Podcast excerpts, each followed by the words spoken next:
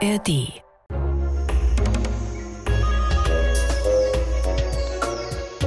Manchmal sieht man es so manchem Tier ja nicht an, aber ich glaube, Tiere sind grundsätzlich ziemlich hilfsbereit. Also als Tierfreund und Optimist glaube ich ans Gute im Menschen und auch im Tier. Und wenn ihr jetzt sagt, das ist doch Quatsch, was der da redet, da baut sich wieder irgendeine schnörkelige Einleitung für seinen Podcast zurecht. Ja, das stimmt aber nur bedingt, denn tatsächlich können Tiere uns Menschen helfen. Dass Tiere und Menschen zusammenarbeiten, das gibt's wirklich. Liegt aber auch an manchen irren Fähigkeiten, die die Tiere haben. Und wir Menschen wären nicht wir Menschen, wenn wir nicht gesagt hätten irgendwann, hm, das machen wir uns zunutze.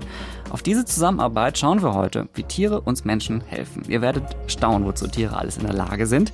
Und Mario, ich weiß, das ist eins deiner Lieblingsthemen, glaube ich. Grüß dich, mhm. moin. Hi. Moin, Daniel. Auf welche Geschichten freust du dich besonders in dieser Folge? Auf drei. Wir werden rausfinden, wie schlau sind Tauben tatsächlich. Ja. Wir werden Hunde kennenlernen, die als sogenannte Diabetiker-Warnhunde arbeiten. Und wir werden, und das ist mein Highlight, eine Spionagekatze kennenlernen. Ihr seht also Tiere, denen wir Menschen oft begegnen. Vielleicht haben die wirklich mehr drauf, als ihr denkt. Was genau klären wir in dieser Folge, in dieser guten halben Stunde hier in der ARD Audiothek. Herzlich willkommen.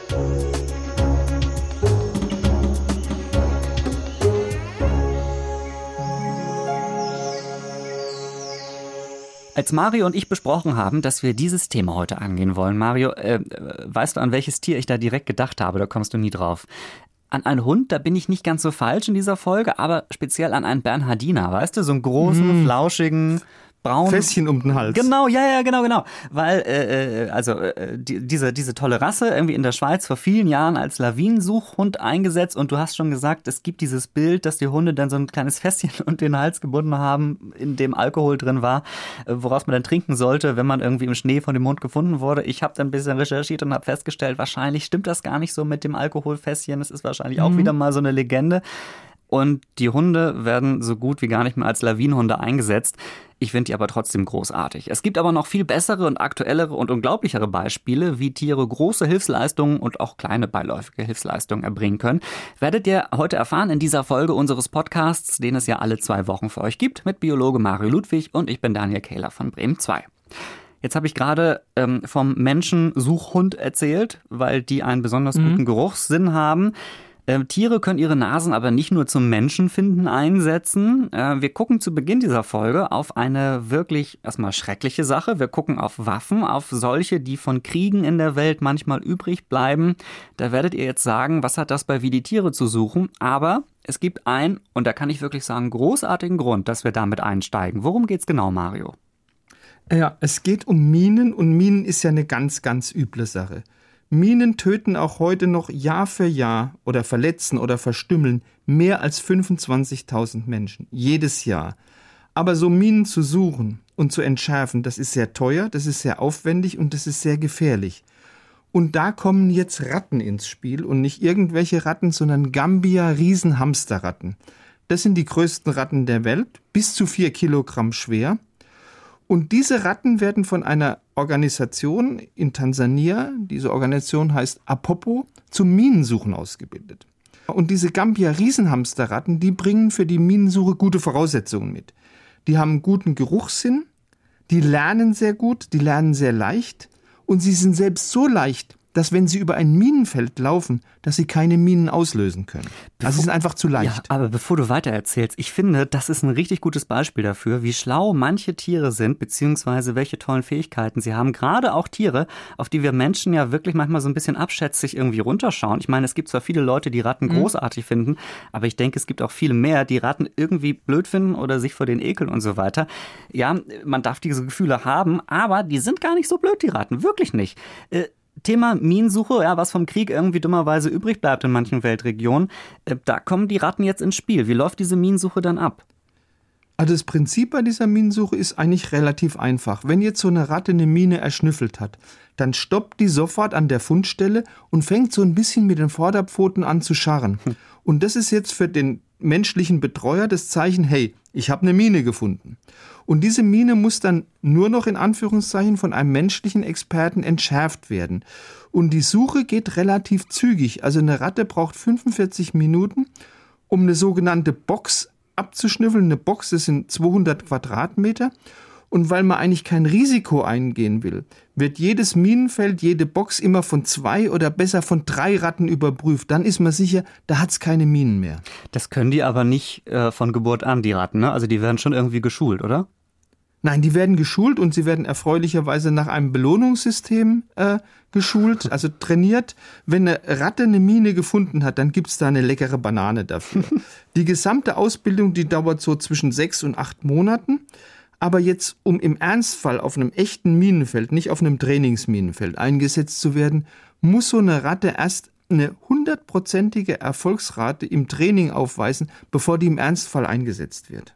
Also das ist schon eine wirklich sehr, sehr gute Erfolgsrate. Äh, großartig, was die können. Aber äh, was ich besonders toll an dieser Geschichte äh, finde, ist, dass ich gelernt habe, dass diese Rattenart offenbar gerne Bananen isst. Ja. Äh, interessanter Side-Fact. Ähm, äh, und es gibt noch ein anderes Tier, das auch von uns Menschen unterschätzt wird häufig, das aber auch im Kopf ordentlich was zu bieten hat die Taube.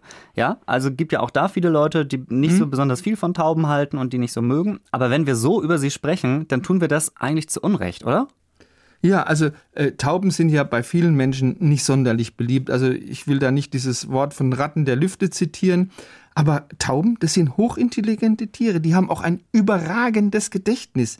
Also Tauben können zum Beispiel zumindest im Experiment bis zu 1200 unterschiedliche Bilder wiedererkennen. Und das spricht ja für ein super Gedächtnis. Mhm, das ist für die Taube jetzt zwar irgendwie super, aber nichts, wo mir jetzt irgendwie klar wäre, ja, was die damit anfangen kann. Also, was können die damit tun?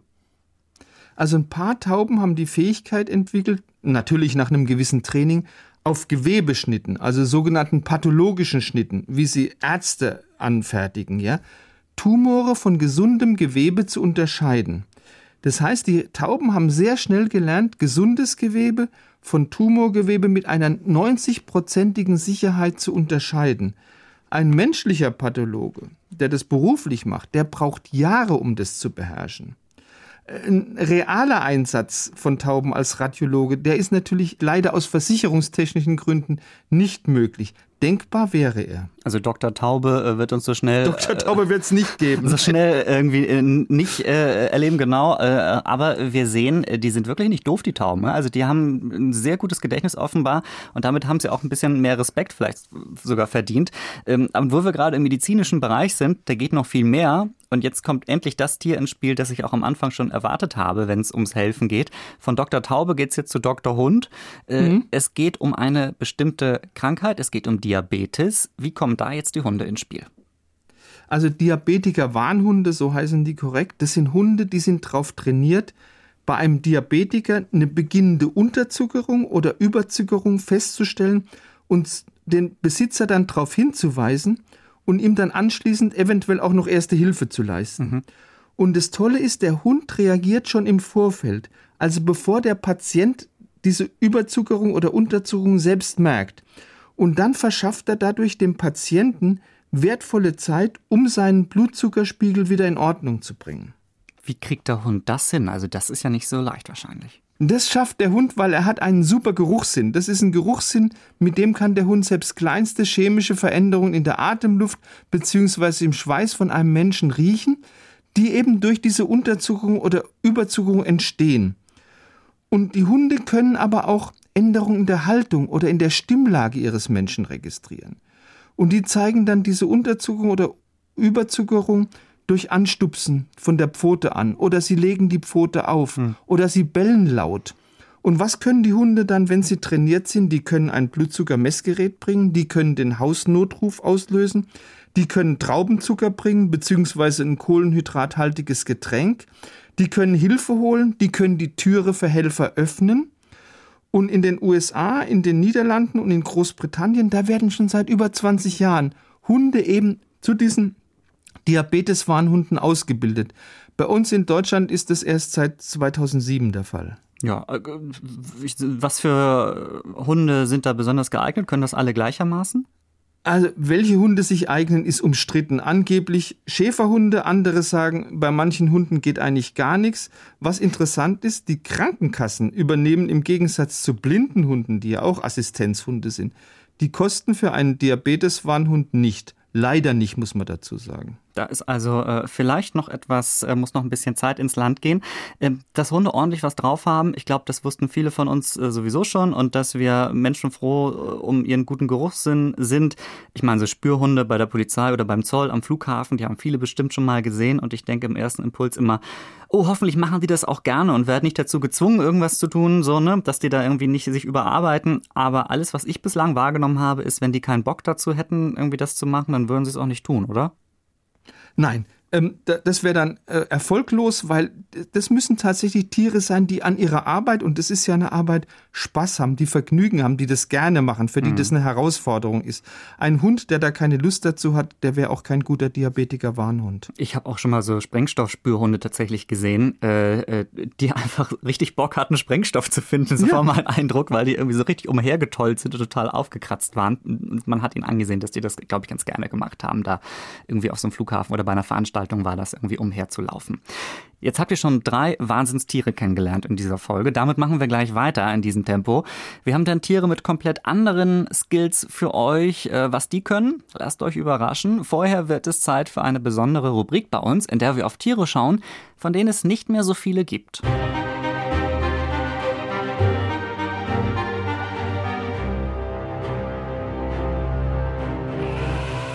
Die letzten ihrer Art gucken wir uns an. Tiere auf der roten Liste sozusagen, denn von manchen Tieren gibt es wirklich nicht mehr viele. Und diese Tierarten, auf die wollen wir aufmerksam machen. Mario, das ist deine Rubrik. Also das weißt du, das ja. ist jetzt keine Überraschung für dich, aber Nein. äh, welches Tier hast du mitgebracht? Auf welches sollten wir heute unbedingt mal gucken? Ich habe ein riesiges Krokodil mitgebracht und zwar den Ganges-Gavial. Das ist ein Krokodil, das wird bis zu sechs Meter lang ist auf dem indischen Subkontinent zu Hause und das sieht nicht nur furchterregend aus, sondern das gehört tatsächlich zu den seltensten und damit natürlich auch zugleich zu den am meisten bedrohten Krokodilen der Welt. Hm. Und das charakteristische Merkmal von so einem Gavial ist, er hat eine sehr lange und sehr schlanke Schnauze. Das ist so eine Schnauze, die erinnert so ein bisschen an einen ganz langen Schnabel mit sehr, sehr vielen Zähnen allerdings. Und weil die Beine von Gavialen sehr schwach sind und kaum zum Laufen taugen, sind die viel stärker als andere Krokodile an den Lebensraum Wasser gebunden, angepasst, ja. Und früher haben die Ganges-Gaviale eben nicht nur im Ganges, in dem Fluss gelebt, sondern auch in den anderen großen Flusssystemen in Indien, wie dem Indus, dem Brahmaputra oder dem Irrawaddy. Heute gibt es nur noch ganz kleine Populationen in ganz wenigen Schutzgebieten, einmal im Norden von Indien und einmal in Nepal. Ich finde ja toll an dem Tier auch mal wieder den Namen, ja. Also Ganges, klar, der Fluss, Gavial, hört man wirklich nicht oft. Ähm, wir hoffen, wir hören noch öfters von Ihnen. Es gibt offenbar nicht mehr so viele von Ihnen. Wie kommt es dazu, dass die jetzt bedroht sind? Da gibt es gleich mehrere Ursachen dafür, für diesen wirklich dramatischen Rückgang. Äh, zum einen hat man Gaviale wirklich früher erbarmungslos gejagt und zwar einmal wegen ihrer Haut. Da kann man sehr schöne Schuhe, Gürtel, Taschen herstellen. Hm. Und zum anderen haben sie ein Fleisch, das sehr schmackhaft ist. Sie haben Eier, die als Delikatesse gelten. Aber der Hauptgrund für diesen Rückgang der Gavialbestände, das ist wie eigentlich immer die Zerstörung des Lebensraums der Gaviale, einfach indem man in diesen Flüssen Staudämme gebaut hat, indem man Bewässerungskanäle angelegt hat, indem man Trockenlegungen gemacht hat, indem ihr Wohngewässer verschlammt worden ist. Das ist der Hauptgrund für den Rückgang der Gaviale. Über wie viele Tiere reden wir ja eigentlich? Wie hat sich da so die Anzahl entwickelt, ja, der Gaviale? Also da gibt es Zahlen zwischen 1946 und 2006. Da ist der Bestand von diesen Gavialen, äh, das sagt die Weltnaturschutzorganisation, ganz massiv zurückgegangen, nämlich um 98 Prozent. Das ist natürlich erschreckend. Also in den 1940er Jahren gab es noch so rund 5000 bis 10.000 Gaviale. 1997 waren das gerade mal 450 Tiere und 2006, das war der Tiefpunkt, da gab es weniger als 200 Ganges-Gaviale. Damit war der äh, Gangeskavial eine der am meisten bedrohten Tierart weltweit. Heute haben sich die Bestände Gott sei Dank durch konsequente Schutzmaßnahmen, aber auch durch Nachzuchten wieder so ein bisschen erholt. Also man schätzt, dass es jetzt wieder 650 erwachsene Gaviale gibt. Aber vom Aussterben bedroht ist der Gavial natürlich immer noch. 650 ist jetzt nicht die Welt. Hm, also hoffentlich funktionieren diese Schutzmaßnahmen und hoffentlich kommt keiner mehr auf die Idee, da irgendwelche oder irgendwas mit der Haut dieses Tieres anzufangen. Das finde ich äh, irgendwie immer gruselig, wenn das, wenn, wenn Menschen sowas irgendwie machen müssen, weil sie meinen, das ist Mode. Äh, ist es mhm. nicht. Äh, ist wirklich aus der Mode, liebe Leute. So, aber ich fürchte, die Leute, die auf die Idee kommen, die hören wie die Tiere auch nicht. Nun ja, wenn ihr einen Blick auf dieses Tier werfen wollt, abonniert uns schon mal auf Instagram. Wie die Tiere heißen wir da natürlich auch. Da werdet ihr demnächst noch ein paar schicke Aufnahmen vom Gavial sehen. Ähm, ich kenne ihn noch nicht. Ich hoffe, ich finde ein paar schöne Fotos von ihm, äh, weil das klingt schon unglaublich mit dieser langen Schnauze. Freue ich mich sehr drauf, den zu sehen. Und vielleicht haben wir ja Glück, dass sich die Bestände weiter erholen.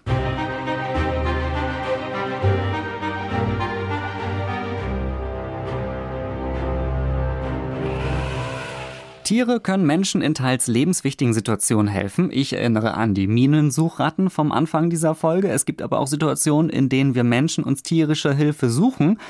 Und diese Situationen sind manchmal auch nicht so dramatisch. Aber wir haben trotzdem Bock darüber zu sprechen. Diese Geschichten wollen wir euch erzählen und dafür gucken wir jetzt in den Garten. Für mich als pflanzenaffiner Sprössling einer Gärtnerfamilie ist natürlich bekannt, welche Schwierigkeiten es im Garten so geben kann. Und da fängt diese Geschichte an, die wir jetzt erzählen, oder? Ja, genau. Es gibt ja wohl kaum ein Tier und das schließt den Maulwurf durchaus mit ein, das bei Hobbygärtnern so unbeliebt ist wie die spanische Wegschnecke. Weil das sind ja sehr gefräßige Weichtiere, die haben einen großen Appetit und die fressen an Grünzeug alles, was ihnen vor die Raspelzunge kommt. Du wolltest sagen, futtern, ne? ja. Kann man wirklich sagen, die nehmen alles mit, ja, ja. Ja, und, und die treten ja meistens gehäuft auf die spanischen Wegschnecken. Und das sind dann die Folge kahlgefressene Gemüsebeete, geplünderte Erdbeerrabatten oder Salatköpfe, die komplett vernichtet sind, ja, hm. nach, nach einer nächtlichen Mahlzeit. Und da kocht natürlich die strapazierte Gärtnerseele. Jetzt gibt es aber Menschen, die sagen, nee, also Nacktschnecken möchte ich auf keinen Fall mit Chemie bekämpfen, aber für die gibt es jetzt auch eine Möglichkeit. Die können nämlich auf die Hilfsdienste einer Leihente zurückgreifen. Davon habe ich schon mal gehört, gebe ich zu. Aber äh, für alle anderen, Mario, das musst du erklären, warum man sich eine Ente leiht. Das mache ich sehr gern. Dieses Prinzip der Leihente, das ist eine sehr ungewöhnliche Geschäftsidee, kommt ursprünglich aus Österreich und verspricht eine ökologisch völlig unbedenkliche, aber trotzdem erfolgreiche und auch preiswerte Art der Schneckenbekämpfung. Also Hobbygärtner, die von Wegschnecken, von spanischen Wegschnecken geplagt sind, die können jetzt in Deutschland, in Österreich, in der Schweiz unter dem Motto Rent an Ant hm. bei verschiedenen Anbietern für einen gewissen Zeitraum indische Laufenten mieten, um eben diesen Schnecken den Garaus zu machen. Indische Laufenten äh, Enten, die werden manchmal auch Flaschenenten genannt. Die stammen ursprünglich, der Name sagt es ja schon, aus Südostasien und die hat man so Mitte des 19. Jahrhunderts nach Europa eingeführt. Und das sind jetzt Enten, die verspeisen spanische Wegschnecken für ihr Leben gerne. Weil die können sie wegen ihrer schleimigen Konsistenz leicht schlucken, ja. Und diese Enten werden immer paarweise vermietet und bleiben so lang bei ihren, ich nenne es jetzt mal Leihfamilien, bis der Garten dieser Leihfamilien völlig schneckenfrei ist. Das klingt eigentlich nach einer, ich will jetzt fast sagen, Win-Win-Situation. Ne? Also die Leute haben schneckenfreien Garten und die Enten haben gut was zu essen. Kann man das so zusammenfassen? Ah, nicht unbedingt. Also es gibt Tierschützer, die sagen, beim Entenverleih, da werden die Grundbedürfnisse von den Enten sträflich vernachlässigt. Also äh, Enten sind eigentlich Gewohnheitstiere, die mögen diese ständigen Ortswechsel überhaupt nicht, die sind da überhaupt nicht amused, ja.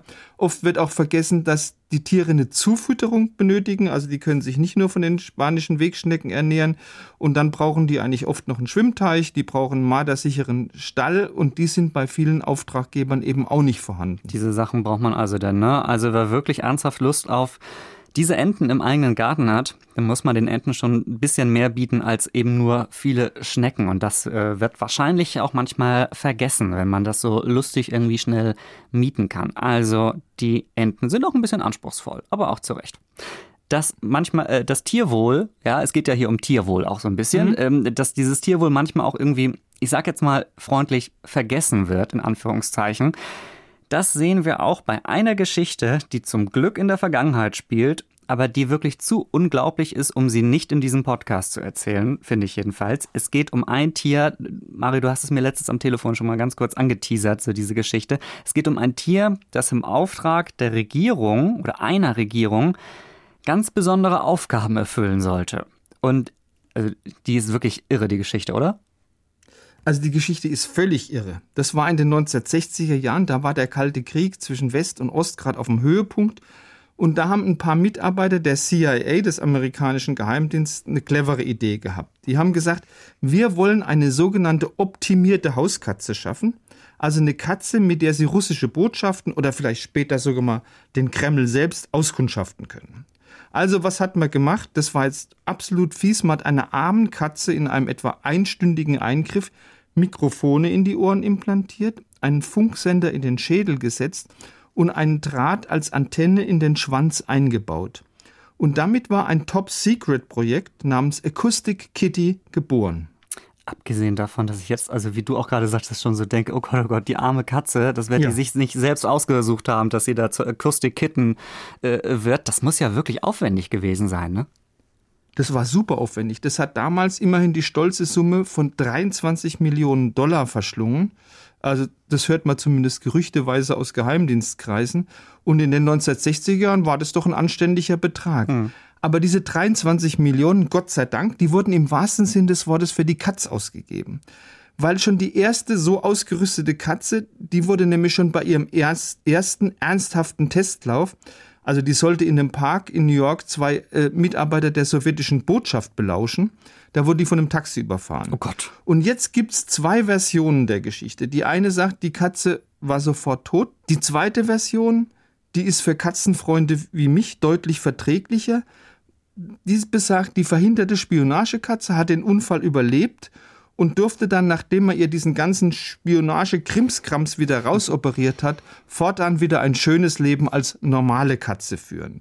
Und das Projekt Acoustic Kitty, das wurde dann von den amerikanischen Geheimdiensten relativ schnell wieder ad acta gelegt, einfach weil man rausgefunden hat, was wirklich alle Katzenbesitzer diesen Spionen schon vorher hätten sagen können, dass du eine Katze niemals drauf trainieren kannst, auf Befehl zu bestimmten Orten zu gehen und da auch noch zu bleiben. Mhm. Also dafür sind Katzen einfach viel zu eigensinnig. Also da hätte man wirklich früher drauf kommen können. Ja. Gut, damals gab es noch nicht unseren Podcast, dann konnte die CIA das noch nicht erfahren, natürlich klar, aber vielleicht hätte sie es mit ihren Geheimdienstfähigkeiten noch irgendwie rausfinden können. Ähm, ich habe bei allen diesen Stories, also das gibt's tatsächlich auch immer mal wieder, so was in Richtung, wir haben Tieren irgendwas Technisches eingepflanzt immer so ein bisschen Bauchschmerzen. Ne? Also geht dir wahrscheinlich auch so. Ähm, ja. Das geht immer so ein bisschen in Richtung Tierversuch. Irgendwie bei Insekten hat man da zwar ein bisschen weniger Skrupel, aber selbst da kommt es mir komisch vor. Ich habe letztens in einem anderen Podcast, den gibt's übrigens auch in der ARD Audiothek, das war äh, vom Deutschlandfunk. Der Tag ist ein äh, werktäglicher Podcast mit allen aktuellen Themen, äh, kann ich sehr empfehlen. Da war ein Wissenschaftsredakteur zu Gast und der hat erzählt, dass man äh, Kakerlaken im Prinzip auch was einpflanzen kann, ja, dass man die irgendwie zu roboterähnlichen mhm. Wesen machen kann. Das geht fast in so eine ähnliche Geschichte oder in so eine ähnliche Richtung. Stimmt das?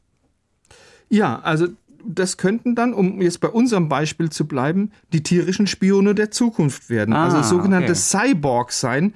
Also Mischwesen aus Maschine auf der einen Seite und Tier aus der anderen Seite.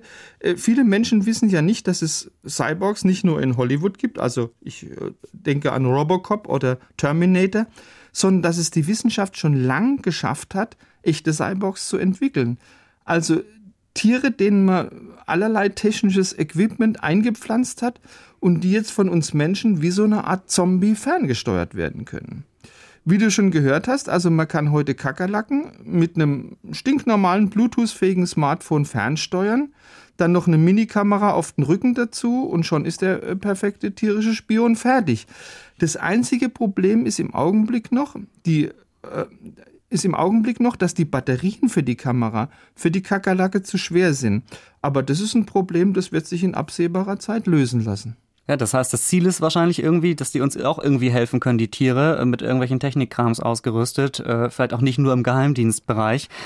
Ja, weiß ich jetzt nicht, ob ich das alles so gut finde. Wahrscheinlich kommt Elon Musk irgendwann mit so einer Erfindung um die Ecke, mit der man Kakerlaken steuern kann oder Menschen irgendwann auch, wer weiß. Ähm, also wie gesagt, einerseits irre, was Technik alles so möglich macht. Ähm, aber äh, das andere ist, ich glaube, wir finden das beide relativ cool, wenn Tiere mehr oder weniger normal leben können und äh, ja, so rumlaufen können, wie sie das gerne selbst möchten, darf ich mal so sagen hier. Ähm, aber das sind Dinge, an denen geforscht wird und deswegen sprechen wir auch hier darüber, wie in dieser Folge, die jetzt aber schon fast zu Ende ist. Wir wollen aber noch ein Tier erkennen, von dem Mario und ich noch nicht wissen, was es ist. Und alles, was wir haben, ist ein Geräusch. Welches Tier klingt hier? Das ist unser Tierrätsel zum Schluss einer jeden Podcast-Ausgabe und heute wieder mit Jana von Bremen 2. Hello. Hello, moin ihr beiden. Du hast letztes Jana, Mal, hi. Jana, du hast letztes Mal gesagt, ich muss aufholen, weil Mario war so, ich glaube 5 zu 4 stand es und dann hat Mario letztes Mal, der hat innerhalb von einer Sekunde das Tier erraten. ja, da warst du richtig fix. Aber gut, du hattest ja die Krokodile auch schon in petto. Also äh, genau. auch in dieser Folge. Ähm, diesmal gibt es kein Krokodil, aber ein anderes Tier. Deswegen steig mal gleich ein, spitzt die Ohren. Welches Tier hört ihr hier?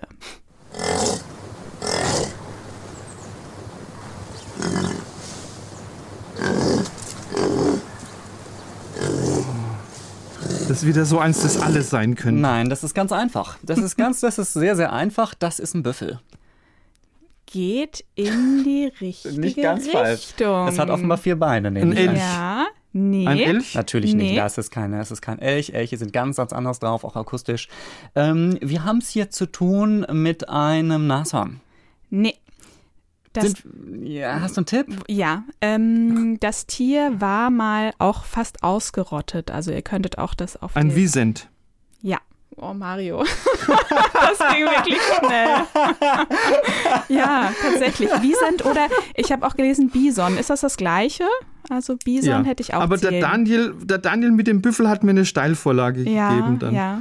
Also Aber ein- Büffel ist noch mal was ein- ein- anderes, ne? ein- Büffel ein- darf- ja, kann ich ein nicht Wiesent, ein, Wiesent, ein Wiesent ist ein äh, europäischer Bison, könnte man sagen. Ah, wie sind da habe ich schon mal gesehen in einem Wildpark, glaube ich. Kann das sein, Ja, dass die auch so ja. mal so gehalten werden? Irgendwie? Also hier in Karlsruhe werden welche im Zoo gehalten. Ach, guck und an. ähm, also in auch einem Wild, Wildpark ähnlichen äh, Zoo. Und ansonsten gibt es freilebende Wiesente in, ähm, in Polen, glaube ich. ah, okay. Genau, und ich habe gelesen, in NRW äh, hatten sie auch welche ausgewildert, so eine Was? Wiesentherde. ist ja Mhm. unglaublich. Ja, das war aber total umstritten und ich glaube, das Ah, okay. Experiment wird wieder eingestellt. Also Uh, ich bin okay. nicht ganz sicher. Okay, okay, okay. Ja, aber sie sehen ganz süß aus. Sie haben diesen, diesen, diesen Buckel und, und so schönes, Ja, ja. flauschiges Fell. Also ich, ja, mit denen könnte ich mich anfreunden. Doch, doch, ja, denke ich Okay. auch. Auch wenn sie dieses Geräusch machen. Das ver- versetzt mich erstmal äh, irgendwie in Panik. Ähm, aber ist ein wirklich gutes Geräusch und ein wirklich gutes Tier. Danke, Jana. Ähm, Sehr gern. Ja, ich notiere 7 zu 4. Mhm, das Jana, wird wieder danke. wie im vergangenen Jahr irgendwie. Mhm, gut, naja, ich nehme aus diesem Punkt, äh, ich nehme aus dieser Folge zwar keinen Punkt mit, aber dafür äh, äh, einiges neues Tierwissen. Äh, so ist mir bewusst geworden, dass Tiere äh, manchmal von uns wirklich unterschätzt werden. Ja? Also erinnert euch an die Tauben, wie gut die hingucken und sich Dinge merken können oder was für gute Nasen manche Ratten und Hunde haben. Nur die Story mit der Spionagekatze. Also Hast du schon mal eine Katze? also, Mari, du hast doch auch noch nie eine Katze erlebt, die irgendwie das gemacht hat, äh, was du ihr gesagt hast, irgendwie, oder? Nein, das habe ich noch nie erlebt und es war immer umgekehrt. Äh, Ja, so, das heißt, die Katze hat mir unmissverständlich gezeigt, wo es lang geht.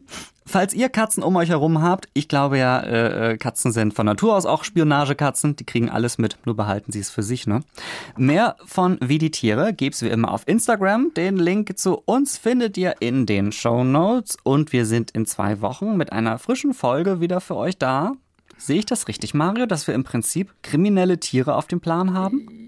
Jein, also das Thema ist, wie die Tiere stehlen, aber kriminell sind sie jetzt nicht unbedingt. Sagen wir mal so, im Tierreich gelten andere Gesetze. Nee, nein, nein, nein, nein. Also da muss ich wirklich sagen, da bleibe ich hart, da verstehe ich keinen Spaß. Oh. Wer irgendwas klaut, ab ins Kittchen, das werden wir auch nächste Folge durchsetzen müssen, denke ich. Ja, natürlich. Also, wieso manche Tiere zu Dieben werden, möglicherweise, klären wir in zwei Wochen, hier in der ARD Audiothek und überall sonst, wo ihr gerne eure Podcasts hört. Abonniert uns gern, dann verpasst ihr keine neue Folge und schreibt uns auch gern, wenn ihr Anmerkungen oder Fragen habt. Bis in zwei Wochen dann, bis zur nächsten Ausgabe von Wie die Tiere. Tschö. Tschö. Sollen wir uns nochmal freundlicher verabschieden als mit Tschö? Ciao, adieu. Tschüssi, Tschüssikowski, Bundesgartenschau.